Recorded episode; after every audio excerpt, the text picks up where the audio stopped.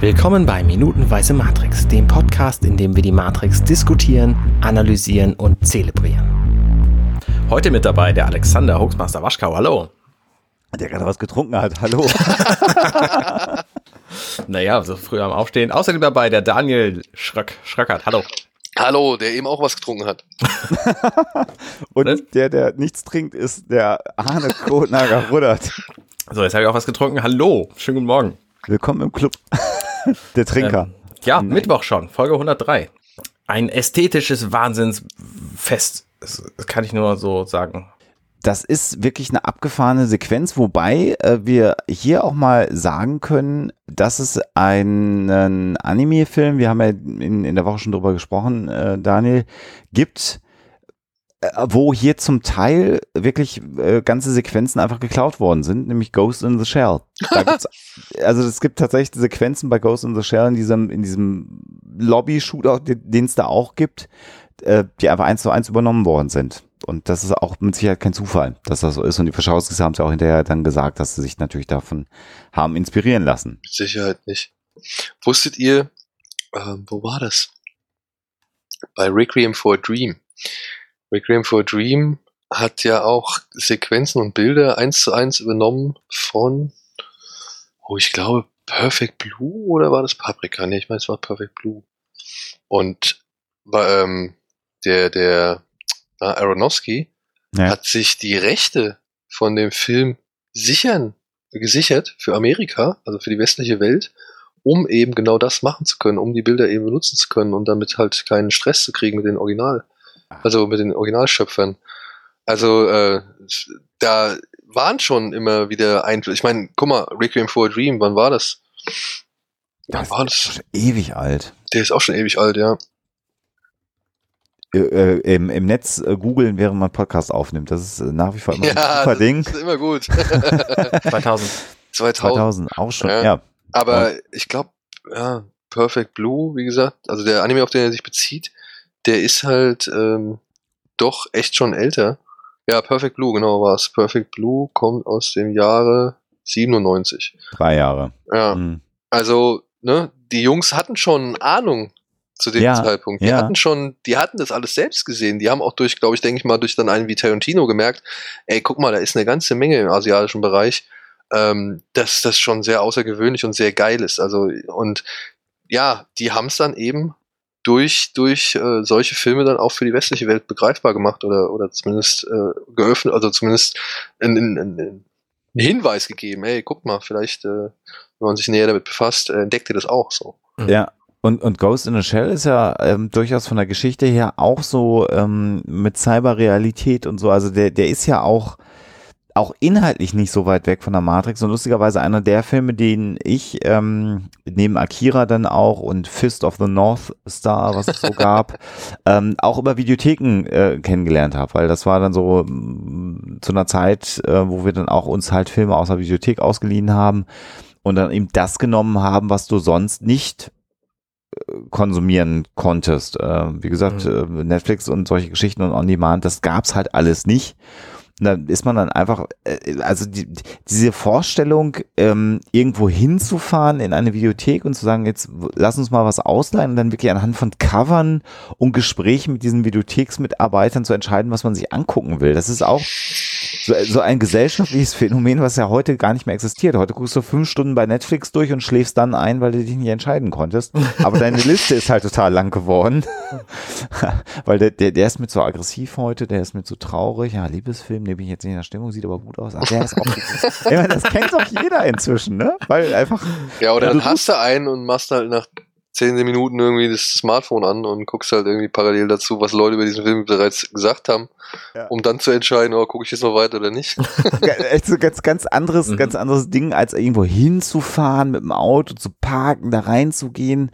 Und dann nimmst du das mit, fährst nach Hause, steckst die Videokassette. Ja, also richtig. Und dann zahlst du halt auch deine vier Euro für diese ausgeliehene Videokassette, ja. egal ob du den guckst oder nicht. Na cool, natürlich guckst du den dann. Ja, klar. Muss klar, geguckt werden. Klar, wer hat das nicht erlebt? Ich, ich so war das. das. auch.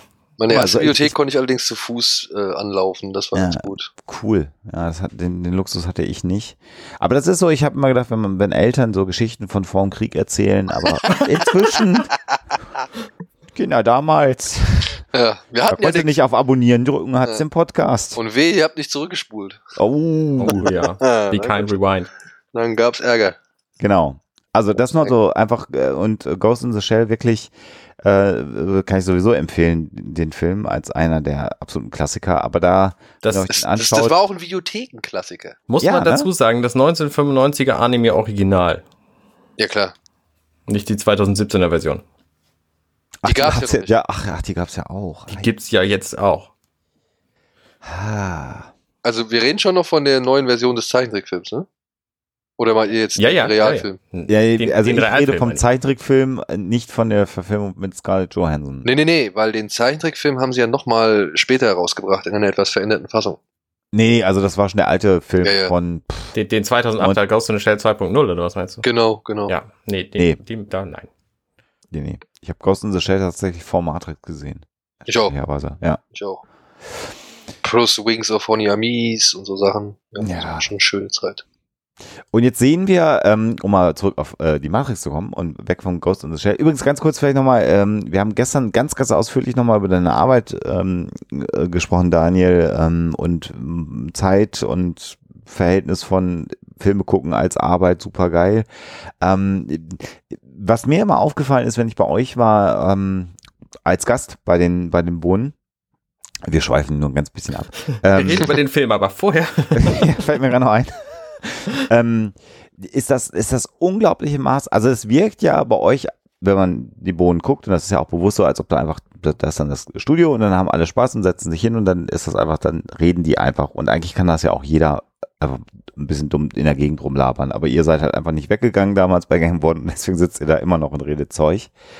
Ähm, mir ist das extrem hohe Maß an Professionalität bei den Bohnen immer wieder aufgefallen. Ähm, also ich habe tatsächlich selber an Fernsehproduktionen mitgearbeitet, die nicht so professionell waren wie das, was bei euch stattfindet im Hintergrund. Mit ganz, ganz jungen Menschen, die ihr ja hinter den Kulissen auch habt. Ähm, wo einfach, wo ich einfach immer überrascht davon bin, dass eine Aufnahmeleiterin, die langsam ein Kind von mir sein könnte, ohne dass sie mich hätte großartig anstrengen müssen, mit einer Ruhe und Autorität dann auch so eine, so eine, so eine Aufnahme, so eine Aufzeichnung leitet. Ähm, und auch die, die Menge von Menschen, die da im Hintergrund daran arbeiten, dass das alles so leicht aussieht, wie es dann bei euch vorne rausfällt. Ähm, nimmst du das selber noch wahr, dass ihr so eine extrem gut geölte Maschine seid? Oder ist das inzwischen so Normalität für dich, ähm, dass du das gar nicht mehr siehst? Hm, weder noch, würde ich sagen. Ich möchte mich nicht zu lange auf einem Zustand ausruhen, sagen wir mal Okay. so. Okay. Ja, also wenn ich sehe, also wenn ich weiß, irgendwas funktioniert, dann ist das gut, aber dann ist es einfach schon mal hilfreich, um halt andere Sachen anzugehen oder mit anderen Sachen sich zu beschäftigen, die halt eben Ja. noch nicht so gut funktionieren. Ja. Ja, und also, was soll ich großartig irgendwie erzählen? Natürlich gibt's auch bei uns Probleme und Komplikationen und Sachen, die immer wieder, sage ich mal, so ein bisschen, ja, Stolpersteine oder Hürden im Weg sind. Und da musst du halt gucken, was, warum passiert das immer wieder und wie kann es immer wieder dazu kommen und wie kann man das dann letztendlich ja schon ab einem gewissen Punkt, sage ich mal, verhindern oder insofern einstellen, dass es halt nicht nochmal passiert. So, ja Ja. ähm, ich möchte mich auch gar nicht so sehr immer auf einem Status quo ausruhen. Also ich bin, bin zufrieden, wenn äh, gewisse Sachen laufen, aber dann ist ja der Anspruch, dass man das auch immer wieder ein bisschen erweitern möchte und ausbauen möchte und neue Sachen machen möchte. Und die müssen ja auch erstmal irgendwie erzeugt werden. Das muss ja alles parallel dazu stattfinden, was man bereits schon macht und was sich bereits schon etabliert hat und wo man schon einen gewissen ja, Arbeitsfluss auch generiert hat, so, ja. Aber dann Ja. muss man ja gucken, dass man halt mit, sag ich mal, an der Routine, die man irgendwie erreicht, kommen ja auch die Möglichkeiten, wenn dann auch größer. Und wenn die Möglichkeiten größer und häufiger werden, dann kommt einfach viel mehr Zeug hinzu. Das heißt aber, du musst auch viel mehr Zeug hinzu organisieren. Und ja, dann musst du halt all das, was du bisher ganz gut organisiert hast, weiterhin ganz gut organisieren und das Neue, ja, was du halt noch nicht organisiert hast, erstmal kennenlernen und wissen, wie es funktioniert und eben halt da auch eine gewisse Organisation reinbringen und das dauert ja auch seine Zeit. Und ja, lieber beschäftige ich mich mit sowas, als dass ich sage, ey, okay, jetzt läuft erstmal und jetzt muss ich nichts mehr machen so. Und ähm, Das beantwortet meine Frage eigentlich sehr schön, ne? Also, weil äh, genau das, äh, die, dieser Anspruch äh, an die Arbeit natürlich ähm, genau das be bedingt, dass wenn du natürlich von außen da reinkommst, dass einfach wie so eine Maschine einfach gut geölt wirkt. Bei allen Pannen, die immer passieren, natürlich, völlig klar. Aber ja, bei euch ist halt immer die, der, der, der Blick nach vorne und keine Zufriedenheit da. Was ja eventuell auch ähm, dafür spricht, dass es euch immer noch gibt in der Form, wie ihr seid. Und eigentlich ja noch wächst aktuell. Also ja. ich würde auch sagen, wir sind noch längst nicht da, wo wir sein können und da müsste auch, sage ich mal, hier und da auch personell ein bisschen mehr, also einfach ein bisschen mehr Personal eingestellt werden oder ein paar Stellen einfach mal konzentrierter auf sich auf eine Sache setzen, um die abzuarbeiten und dann, ähm, wenn die abgearbeitet ist oder wenn die einen gewissen wie, man sagen, ein gewisses Fundament besitzt, auf ja. dem man halt arbeiten kann und erstmal alles Mögliche zur Zufriedenheit auch der Zuschauer irgendwie geschaffen hat. Von dem aus geht man weiter. Ja, ja weißt du, also Kino Plus, ich meine, als wir angefangen haben, hatten wir so einen hässlichen Tisch, zwei noch hässlichere Sitze und einen Fernseher dazwischen. Und jetzt habe ich mein eigenes Studio so, also da, an dem ich halt echt, keine Ahnung, fünf bis sechs Leute irgendwie beherbergen kann und dass ich mit eigenen Sachen dekorieren kann und äh, mhm. über das wir halt gewisse Sachen machen können. Ja, das ja. hätte ich niemals äh, für möglich gehalten, als wir mal angefangen haben. Da wollten wir einfach über Filme reden, ja, und jetzt keine Ahnung, jetzt jetzt fliegen wir, sag ich mal, nach London und sprechen eine halbe Stunde mit Steven Spielberg und äh, packen das in die Sendung rein. So. Also ja, das ist so, ja. weißt du, das ist halt so wirklich ein echt weiter Weg. ja, ja. Das ist echt ein weiter Weg.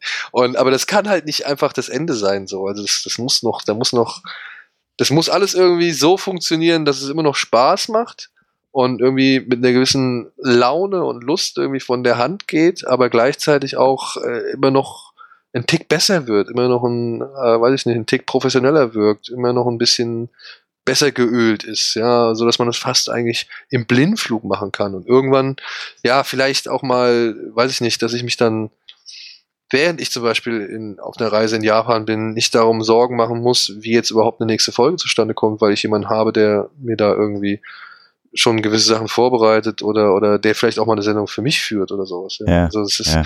geht ja alles, kann ja alles machbar sein. Ja. Ja. Ja, aber das beantwortet das sehr schön ohne es zu beantworten.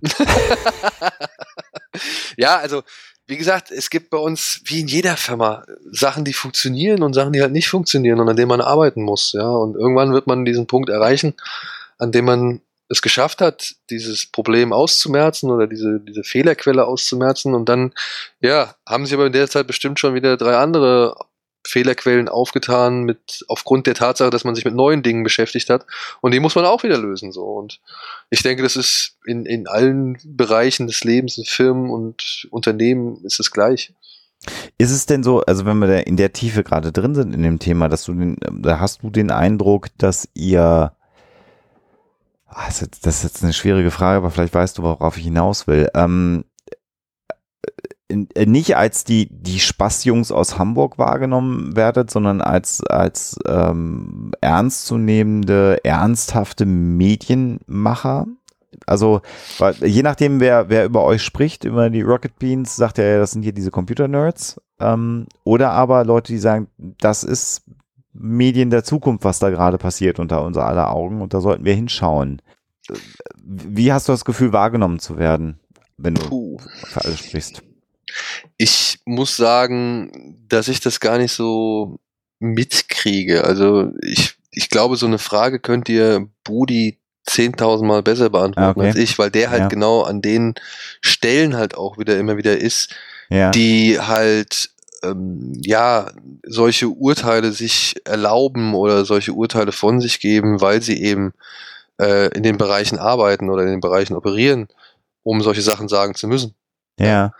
Ähm, ich glaube, wenn, was man so vom Hörensagen mitkriegt, ich glaube, da haben wir schon ein ganz gutes Standing, dass man genau eben das, das ist ja das immer das große Problem, ne? diese jungen Verrückten, diese jungen Wilden, ähm, wenn die anfangen, sich bändigen zu lassen oder halt eben, wenn jemand anfängt, versucht, die zu bändigen, dann wird's ja meistens schnell, geht's ja nach hinten los, so, ja. oder dann, dann verliert das Ganze ja irgendwann an Reiz.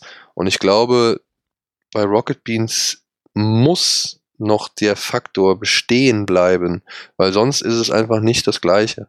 Ja. Ja, ja. und ich glaube, dass die Jungs auch, obwohl sie wirklich vieles professionalisieren wollen und viele Sachen machen wollen und auch ernst genommen werden wollen, dennoch immer diesen, hey, ja, wir haben Bock drauf, so, wir haben, wir haben, wir wollen das alles ausprobieren, wir wollen das machen, was uns gefällt und was uns in den Sinn kommt. Und wenn wir die Idee haben, ein Hausgrün anzumalen und darin irgendwie eine Schaumparty stattfinden zu lassen, dann malen wir halt ein Hausgrün an und finden, lassen da drin eine Staum, Schaumparty stattfinden, so. Ja, ja, ja. Ich glaube, das muss sich immer diese Waage halten, sonst wäre es nicht das Gleiche. Wenn du jetzt konsumiert wirst von, keine Ahnung, einer größeren Maschine, ja. dann ist es nicht mehr das Gleiche. Und das merken dann aber auch die Leute, die das halt gucken. Ja. Und ich weiß nicht, ob das ähm, ein erstrebenswertes Ziel wäre, sich irgendwo einzureihen in eine doch eher glatt gebügelte Medienlandschaft oder in eine ja Medienlandschaft, die sich zu sehr den bisherigen Medienlandschaften ähnelt. Ja, ich will das Fernsehen nicht schlecht reden oder ich will jetzt nichts Negatives über das Fernsehen sagen, aber ja, es funktioniert mir nicht mehr nach denselben, nach denselben Regeln und denselben Maßstäben wie noch vor 30 oder 20 Jahren. Es hat Ja. sich einfach geändert. Und dementsprechend müssen sich auch die Leute ändern und dementsprechend werden auch die Leute, die sowas voranbringen oder in die Zukunft tragen, werden die das Fundament setzen, was unsere Eltern zum Beispiel früher für Fundamente gesetzt haben, was zum Beispiel Ansichten, Meinungen, Moralvorstellungen oder ja, Dinge angeht, die eigentlich nicht gehen. Wenn ihr versteht, Ja, was ich meine. ja, so. ja, das gehört sich nicht oder, oder das sagt man nicht oder das macht man nicht. Ich meine, das, das Privatfernsehen hat so viel vorangetrieben von Sachen, die man im Fernsehen macht und äh, die für vor, keine Ahnung, zehn Jahre vorher für undenkbar galten. Ja. Ja? Ja, und sei es jetzt nur sowas wie Tutti Frutti. Da habe ich auch gerade ge- dran gedacht. Genau daran. Ja, aber weißt du, was ich meine? Da kamen dann die Privaten und machen dann eine Strip-Show im, im, im Fernsehen. So, das hätten sich die ARD und die ZDF niemals erlaubt. Ja. Und, und ähm, ja, was es entwickelt sich alles immer weiter, immer weiter und immer werden neue, sag ich mal, Regeln oder neue Umfelder geschaffen, die nach gewissen Regeln funktionieren und da geht man mit und da muss man sich anpassen, da muss man sich weiterentwickeln. Und ich glaube, ein Teil dieser Weiterentwicklung ist halt auch, dass man akzeptiert, dass da Leute sind, die vielleicht, also die, die, die professionell arbeiten können, aber die halt auch immer wieder gut sind für irre Aktionen oder halt Ja. für unkonventionelle Aktionen oder so. Weil ich glaube, nur dann bringt das was.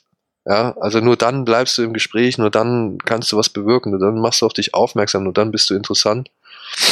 Also, wenn du dich zu sehr vereinnahmen lässt von etwas, von, von einer bereits existierenden Form, ich glaube, dann verlierst du sehr schnell an Reiz. Und ich hoffe, das wird bei Rocket Beans nicht geschehen.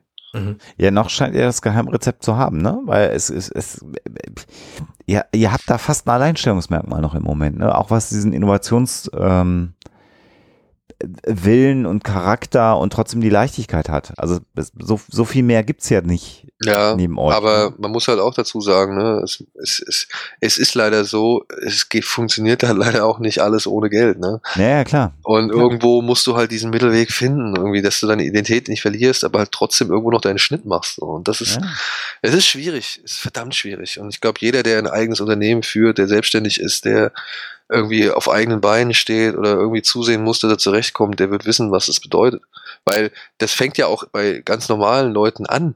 Weißt du, ich glaube, es gibt auch genug Leute, die sagen sich, ich mache jetzt einen Job, der ist nicht so wirklich meine Erfüllung, aber ich verdiene damit Geld und kann damit vielleicht mal irgendwie in Urlaub fahren, ich kann Ja, mir ein cooles Fahrrad leisten, ich kann, keine Ahnung, dadurch viele Bücher lesen, die mich interessieren oder lerne dadurch Menschen kennen oder kann dadurch in der Welt durch die Gegend reisen oder sonst irgendwas, weißt du? Also Ja. es geht ja darum, dass du halt irgendwo deinen Ausgleich findest und äh, dich mit einer anderen Sache oder mit vielleicht unangenehmeren Sachen arrangieren musst. So. Ja. Und Ja. Ja, auch das gehört halt zum, zum Geschäft, zur Geschäftswelt, genauso wie zum normalen Leben dazu.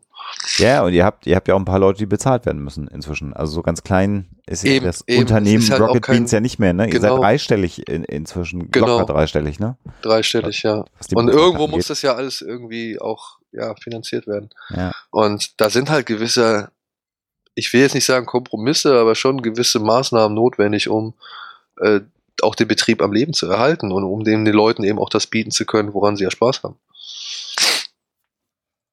Ja. Aber wir wollten ja eigentlich über machen. So ein schlechtes Zeichen, wenn unsere Gäste aufhören wollen zu wir, reden. so, wir wollten doch eigentlich.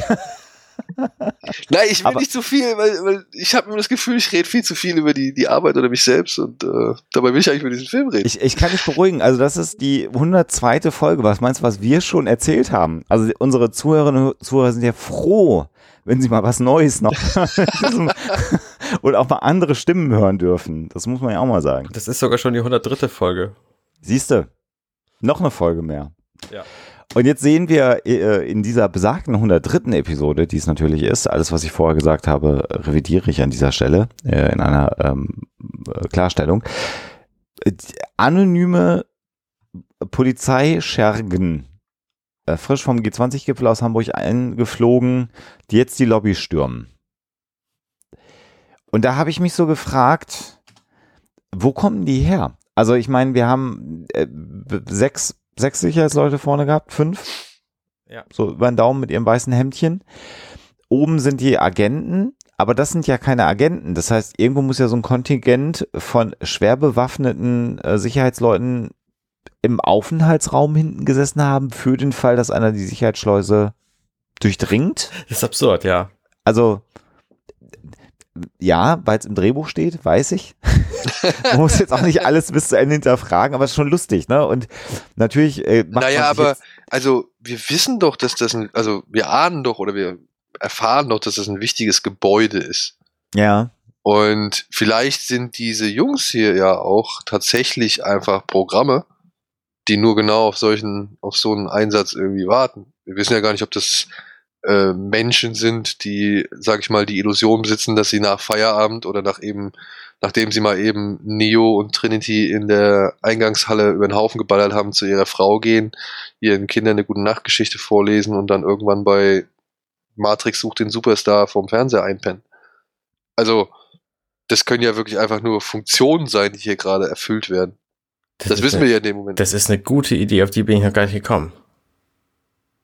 Weil, ja, wir sind ja in der Matrix und da geht ja alles. ja. Ja, vor allen Dingen, ähm, vor allen Dingen sind wir in der Matrix und Neo und Trinity wissen, wen sie umbringen, der ist tot. Ja. So, das ähm, passt nicht zum Heldendasein, dass sie einfach wahllos irgendwie erstmal sechs Wachleute umbringen. Gut, aber wenn es Kollaborateure sind, Ja, gut, aber wenn die einfach nicht wissen, dass diese Agenten irgendwie ähm, halt böse sind, so. Ja. Den Code kann er ja erst später sehen, ne? ja, genau. Ja. Da sind wir noch nicht. Ja gut, Sa- aber in dem Moment, ne, es geht darum, Morpheus zu befreien und Morpheus wird gegen seinen Willen festgehalten. Höheres Ziel und so, ne? Ja, würde ich sagen, gut, da muss man den ein oder anderen Kollateralschaden in Kauf nehmen. Vor allem, wenn man weiß, dass er ja sowieso. Ich meine, okay, die sterben in der Matrix, Damit sind sie auch in ihrem, in damit ihrer, sind sie auch in ihrem Kokon tot, ja. Nun, wo gehobelt wird, da fallen Späne. ne? Also, Ach, auch schön. Nun. Machen wir weiter und Nein, uns aber, dieser also- philosophisch-ethischen Frage nicht stellen. Ich glaube nicht, dass sich jetzt Neo und Trinity wirklich über die Ethik äh, Gedanken gemacht haben in diesem Moment. Mörder! Mörder! Ja. Zumal, was ist der Umkehrschluss? Sie werden umgebracht und alles bleibt beim Alten. Das kann ja auch nicht das Ziel der Sache sein, oder? Ja, stimmt, das wäre nicht so gut. Ähm, das, äh, wie war es bei Star Trek? Das Wohl der, der aller geht über das Wohl des Einzelnen. Ja. Siehste. Und dann wird das auch wohl über das Wohl ein paar, von ein paar Wachleuten, die irgendwo im Kaffeeraum hinten drin im Gebäude gehockt haben, gehen. Gehen. Und die bringen sich jetzt in Position, also besagte Wachleute oder Programme oder wie auch immer, hinter ihren Säulen. Und dann gibt es tatsächlich eine Szene, die eigentlich ja zum Schmunzeln anregt, wenn es nicht so spannend wäre an der Stelle. Ah, Wenn- ich muss aber sagen, sie wirkt ein bisschen fremdkörperig, wenn du jetzt wirklich das meinst, was ich meine. Too much mit dem Freeze. Ein bisschen too, too much. Ah, ich meine eigentlich das danach. Ja, also einer, also ein besonders intelligent aussehendes Programm, finde ich. Also, da haben sie,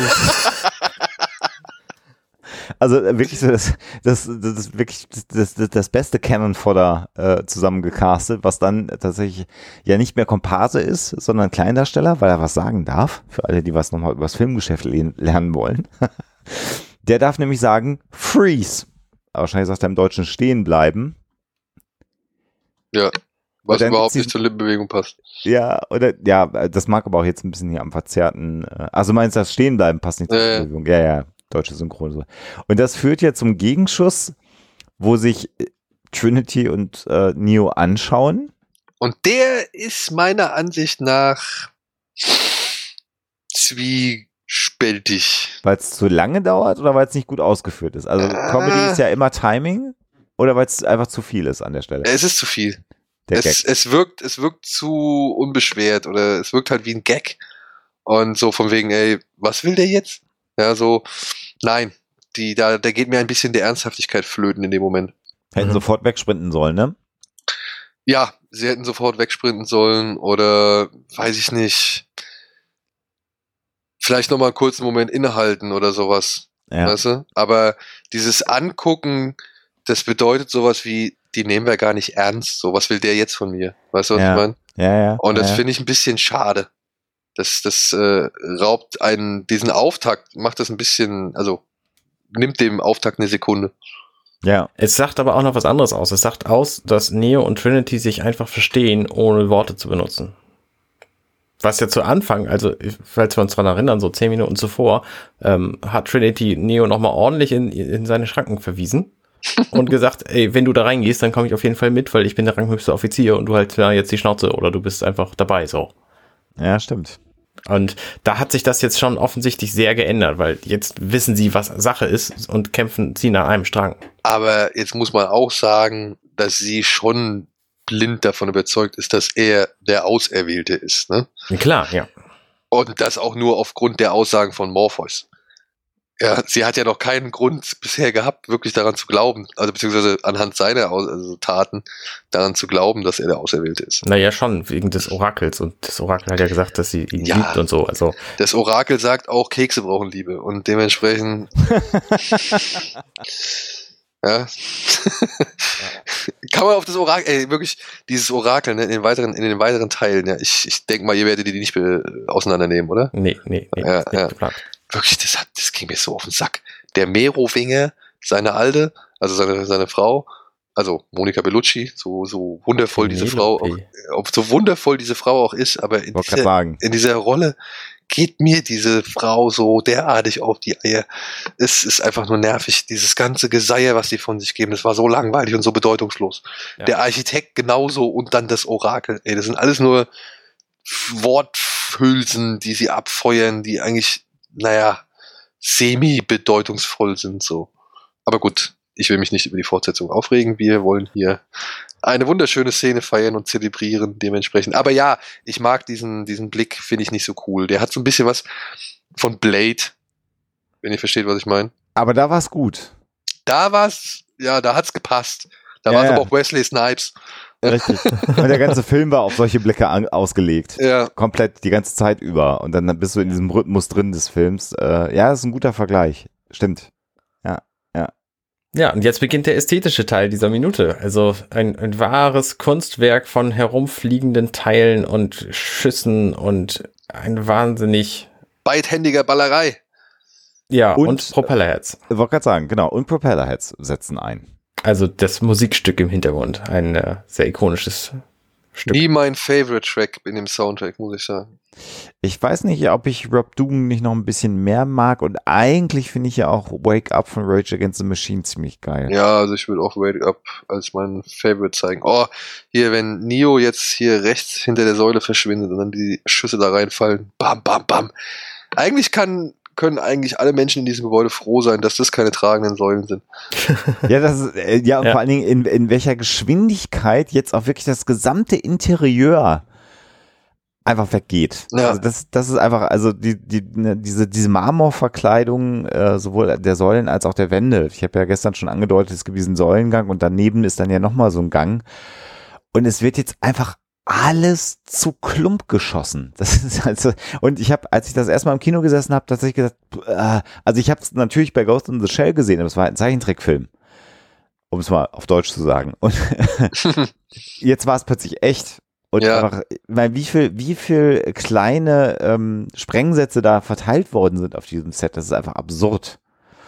Und wenn man dann auch noch weiß, dass man natürlich, wenn irgendwas nicht klappt in so einer Szene, Alles dann nochmal wieder neu das nochmal rankleben muss und dann müssen wieder diese Sprengsätze, also Aha, dieses, aha. die Reset-Zeit, die du brauchst, um so ein Set wieder herzurichten, um das nochmal zu drehen, wenn du es machen musst, ist halt ein Irrsinn. Aber hier wird halt dann deutlich eben, was die Wachowskis im Sinn haben, denn obwohl das Ganze ja ein, eine, also stell dir mal vor, du siehst das alles in richtiger Geschwindigkeit, das würdest du ja niemals realisieren. Nee. Und dieses komplette Runterspeeden, und das ist der große Trick bei der ganzen Geschichte, ist ja, dass sie, obwohl die Schüsse so ins, und die Splitter so in Zeitlupe gezeigt werden, die Schüsse in Echtzeit abspielen. Stimmt, du siehst die Reaktion in Zeitlupe, aber die Schüsse sind zumindest jetzt erstmal noch in Echtzeit, ja. Genau. Und das erzeugt ja so eine gewisse Diskrepanz, sage ich jetzt mal, aber passt halt wundervoll. Ja, Ja, also ja. Es, es ist halt ein, ja, ein Gegensatz so, aber das unterstreicht halt einfach die, wie soll man sagen, eben die Superfähigkeit von diesen beiden Figuren, ne, die ja begriffen haben, Ja. dass sie sich in einem Computerprogramm befinden Ja. und dementsprechend halt auch ähm, ja zu anderen Aktionen in der Lage sind als jeder normale Mensch. Die haben den Cheatcode jetzt gerade eingegeben, ne? Ja. Also die haben es jetzt drauf, einfach zu, zu, zu cheaten in Ja, dieser genau. Welt. Und gleichzeitig schaffen sie ja wirklich eine Dynamik, eine immer wieder Tiefe und Dynamik und Bewegung im Bild in entgegengesetzte Richtung, äh, die man halt jederzeit erfassen kann, dadurch, Ja. dass es so langsam ist. Ja, also es überfordert den Zuschauer ja nicht, weil er sich, sage ich mal, wirklich an jedem kleinsten Splitter noch ergötzen kann. Und, Und das ist schon ist- ziemlich geil. Ja, und es ist ja auch für so eine, so eine Sequenz, das kann ja auch sehr schnell chaotisch sein. Der, der Zuschauer ist dann allein gelassen, weil er nicht mehr nachvollziehen kann, was er da sieht. Das heißt, die Choreografie, äh, die du brauchst, damit du halbwegs verstehst, wer sich wo in dieser Lobby befindet, wobei du ja gestern schon richtig genug gesagt hast, so richtig ist uns die Geografie dieses Raumes ja nicht gezeigt worden, aber immerhin so weit ausreichend, dass du die Leute verorten kannst und ungefähr verstehst, was gerade zu jedem Zeitpunkt passiert. Und das ist natürlich in so einem äh, Setting, wo dann wirklich totales Chaos dann herrscht und alles mitunter mal halt auch die gesamte Luft voll mit Splittern, Mündungsfeuer und Staub und Patronenhülsen ist, ist das schon hilfreich, dass man sich immer wieder orientieren kann und die Geschwindigkeit natürlich dann genau auch aus diesen Gründen absichtlich mal wieder rausgenommen wird. Ja, man Aber- kann alles erfassen so. Ja, Echt gut. Und es sieht halt geil aus. Ja. Ja. es ist halt wirklich das, wirklich, worauf ich wirklich in diesem Film also 103 Minuten lang gewartet habe. das ist das, was ich sehen wollte, ja, wie die da in Zeitlupe durch diesen Raum ballern, beidhändig und tausend Sachen zersplittern. Das ist genau mein Kino. Ja, und eben genau. auch nicht nur ballern, sondern hier in Sekunde 50, als, äh, als Trinity diesem Wachmann erst, der gerade am. Nachladen ist. Lass uns kurz auf die Minute 38 nochmal eingehen, wo sie diesen, diesen Sekunde. Wand, Wandüberschlag. Ja, Ja, da kommt es ja nochmal zu einer besonderen, äh, zu einem besonderen Kniff, ne? Weil da nehmen sie das Tempo ja nochmal raus, Ja, obwohl sie auch wieder beim Sound, glaube ich, in Echtzeit bleiben. genau. um zu vermitteln, dass Trinity in dem Moment was ultra krasses macht. Also dass sie halt wirklich die, den, die Zeit oder den Raum dehnt Ja. und, und dementsprechend in der Lage ist, ja diesen Kugeln an der Wand laufend zu entkommen oder auszuweichen. Das ist schon, schon ein smarter Move. Und ihr kennt, ihr kennt die Geschichte hinter dieser, genau dieser Sequenz. Also das, das ist ja relativ doof gelaufen tatsächlich, weil es war eigentlich geplant, dass dieser Überschlag in einer Einstellung gefilmt werden sollte. Und wir sehen ja hier ganz klar einen Schnitt und dann sehen wir sie ja von hinten dann äh, bei diesem Überschlag. Und das war dann irgendwann notwendig, weil sie das A nicht hingekriegt hat, das sauber durchzuführen, Carrie Ann Moss, diesen, diese Drehung, und dann sich sogar noch verletzt hat. Sie ist nämlich umgeknickt beim Aufkommen, Ja. den Absatzstiefeln.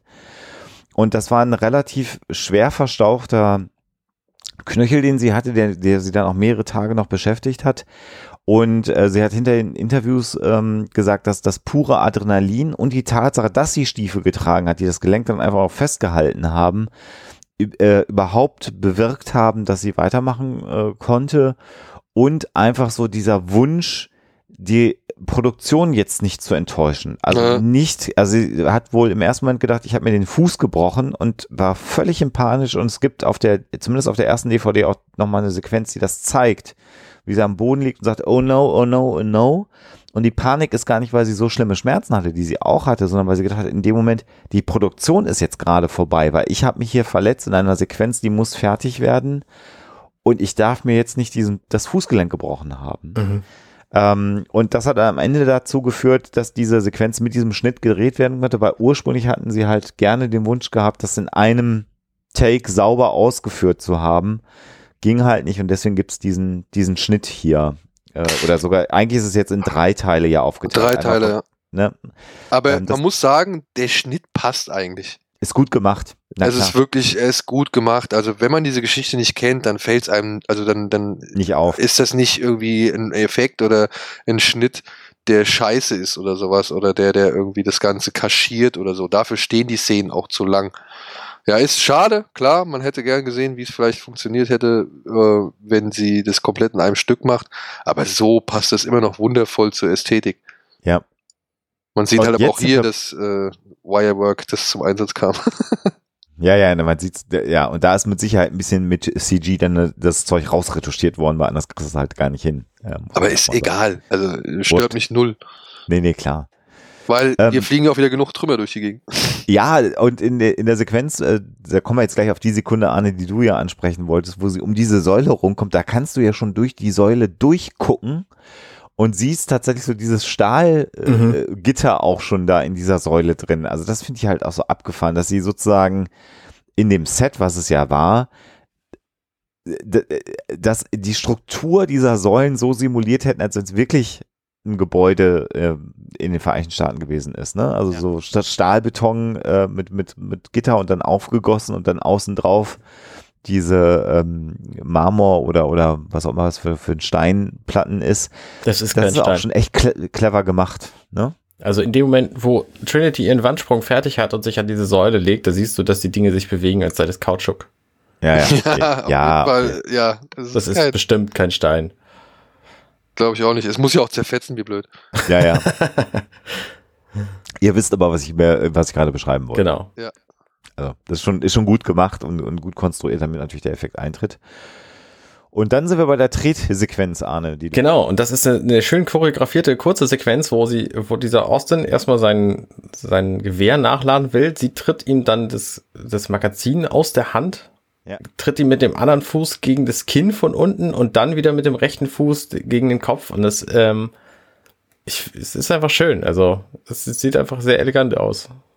Und ähm, dann verschwindet sie ja hinter der Säule, während man wieder auf sie schießt und hat eine Stellung, die hinterher, glaube ich, ganz oft für Trinity benutzt wurde, auch in Comics und in anderen Geschichten. Also das eine Bein lang, ein Bein angewinkelt und dann der, der Mantel, der sich dann quasi so ausstellt. Das ist so eine ganz prototypische äh, Trinity-Pose hinterher geworden. Oder vielleicht auch nur für mich eine ganz prototypische Trinity-Pose. Aber sozusagen die weglaufende Trinity mit dem nach sich ziehenden Mantel. Also auch Mhm. einfach, einfach super schön inszeniert alles in allem. Und wenn man dann noch auf den Boden guckt, was da an Trümmerzeug rumliegt, während sie da hinter der Säule verschwindet, ist einfach, ja. Es hat eine gewisse Ästhetik. Auch Zerstörung kann äh, ästhetisch sein. Immer. Frag mal die Japaner und Godzilla. Ja, ja, ja, genau, genau, genau. Und dann eigentlich meine persönliche Lieblingsstelle, die dann kommt, nämlich äh, Neo, der hinter der Säule dann wieder vorkommt, die zu Klump geschossen ist und er weiß, wenn ich da noch ein bisschen länger bin, habe ich nichts mehr, hinter dem ich mich verstecken kann. Ja, ist wie bei irgendeinem Deckungsshooter. Ja, ja, genau. Irgendwas da weg. Und dann diese äh, John Woo, wir haben es ja schon mehrfach Ja. zitiert, beide Waffen gerade vor sich. Musik weiterhin äh, nicht, nicht verlangsamt in, in treibendem Tempo und dann völlig überhöhte Schussgeräusche und super Slow-Mo erst von vorne, wie die, wie er schießt und dann äh, die, dieser Schuss auf seine Beine, man sieht den Mantel schlagen und sieht da hier auch die Patronenhülsen zu Boden fallen. Das ist einfach so eine so geile Sequenz einfach. Mhm. Ja, du, dem gibt's nichts hinzuzufügen. das ist halt, äh, ja, das ist halt cool. Das ist halt das Geile an Superzeitlupe. Und das ist auch dies, die an diesen, ja, an diesen Kameras, die sie ja da neu irgendwie mit ins Rennen geschmissen hatten. Ne? Ja. Also die waren ja. Ja. alle neu entwickelt worden für das Ding, also für den Film.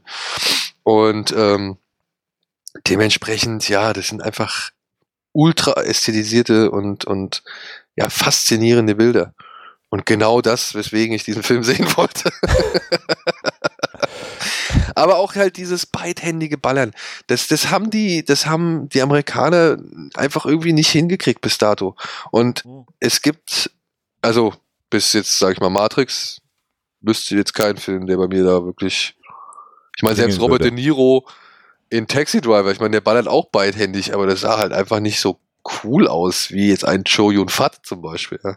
Ja, Mhm. ja, ja, ja. Aber es gibt halt auch keinen besseren als Cho Yun Fat mit zwei Knarren in der Hand, muss man einfach mal sagen. ja. Und Aber die haben es ja einfach geschafft, so eine, so eine, wirklich die, diese überhöhte Realität aus dem, aus dem asiatischen äh, Kino einmal zumindest in so einer Sequenz dann auch wirklich mal in den Westen ankommen zu lassen. Und da macht Keanu Reeves eigentlich auch einen sehr guten Job. Ja, ja. Was da jetzt halt noch fehlt, ist die bewegliche Kamera. Ja, also sie arbeiten ja wirklich viel in dieser Sequenz mit stillstehenden Kameras, weniger Ja. mit Bewegung. Also wenn sie mal Bewegung machen, dann machen sie das eigentlich meistens, wenn es dann um Handkantenschläge oder so um Nahkampf geht. Ja, Aber in der, in der Ballerei die Bewegung, ja, dass sie auch mal die Kamera in der Zeitlupe, sag ich mal, gewisse oder, oder auch in Echtzeit gewisse Bewegung fortführen lassen, die halt eben, ja, die Dynamik unterstreichen, die ein Keanu Reeves oder die Bewegung unterstreichen, die ein Keanu Reeves jetzt an den Tag legt. Das machen sie da noch nicht so viel. Das kommt ja erst später, wenn der große, ja, dreh dich im Kreis-Moment kommt, so, ne? Also, ja, ja, ja, ja, ja. Mhm. Und was mir aufgefallen ist, also der Beat ist ja hier relativ schnell jetzt tatsächlich der Musik.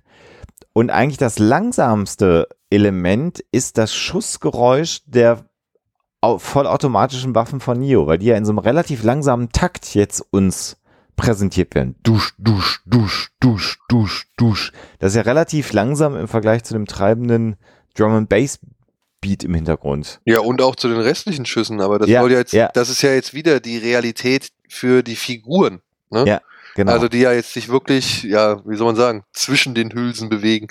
ja, ja, oder, genau. oder halt einfach die Zeit halt irgendwie einfrieren.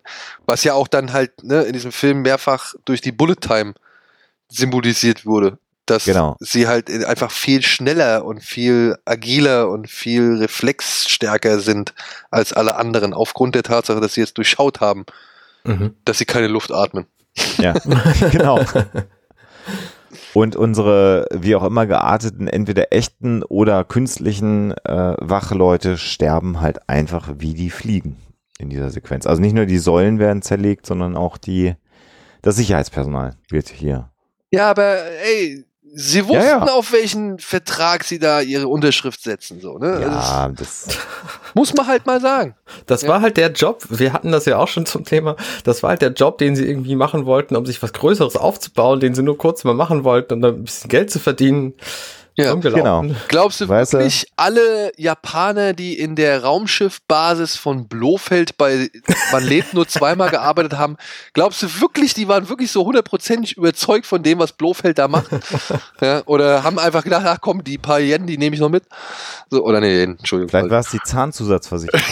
genau, Ja. das wird's gewesen sein. Das wird's gewesen sein.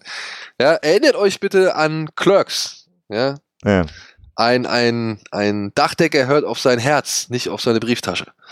Ja? Und deswegen sind die ganzen Subunternehmer im Todesstern zu Recht mitverreckt. Die ostgalaktischen Subunternehmer, die den Naja, kennt ihr den Dialog nicht? Aus Clerks? Nee. Wobei ich ja beim Todesstern, äh, das kennt, also das muss ich jetzt dann noch einmal anfilmen. Der Todesstern ist eine Verschwörungstheorie natürlich, ne? Also eh, das, das kann mir ja keiner erzählen, dass ein Rebellenkämpfer diesen ganzen Todesstern, das ist natürlich ein Inside-Job gewesen. Muss man ganz klar sagen. Aber wir reden ja auch von Teil 3.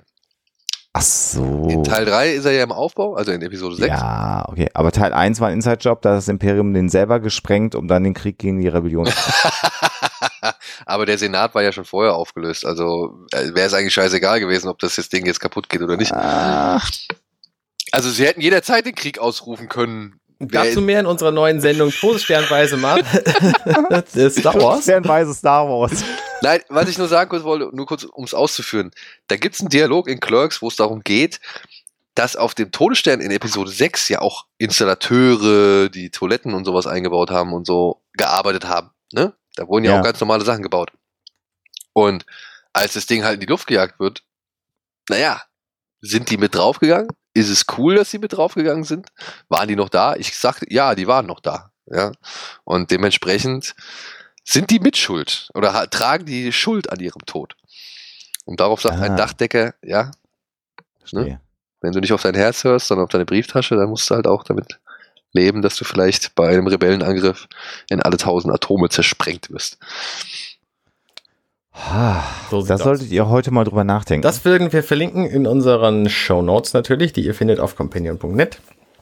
Slash minutenweise slash 103. Und verabschieden uns damit für heute von euch und wünschen euch einen schönen Mittwoch. Bis morgen. Macht's gut. Tschüss! Hey, ich bin Arne und das war Minutenweise Matrix. Wenn euch dieser Podcast gefällt, dann unterstützt mich doch ein wenig. Ich schneide, produziere und hoste diesen und weitere Podcasts wie auch andere Projekte im Netz. Informationen, wie ihr mich unterstützen könnt, findet ihr auf compendion.net.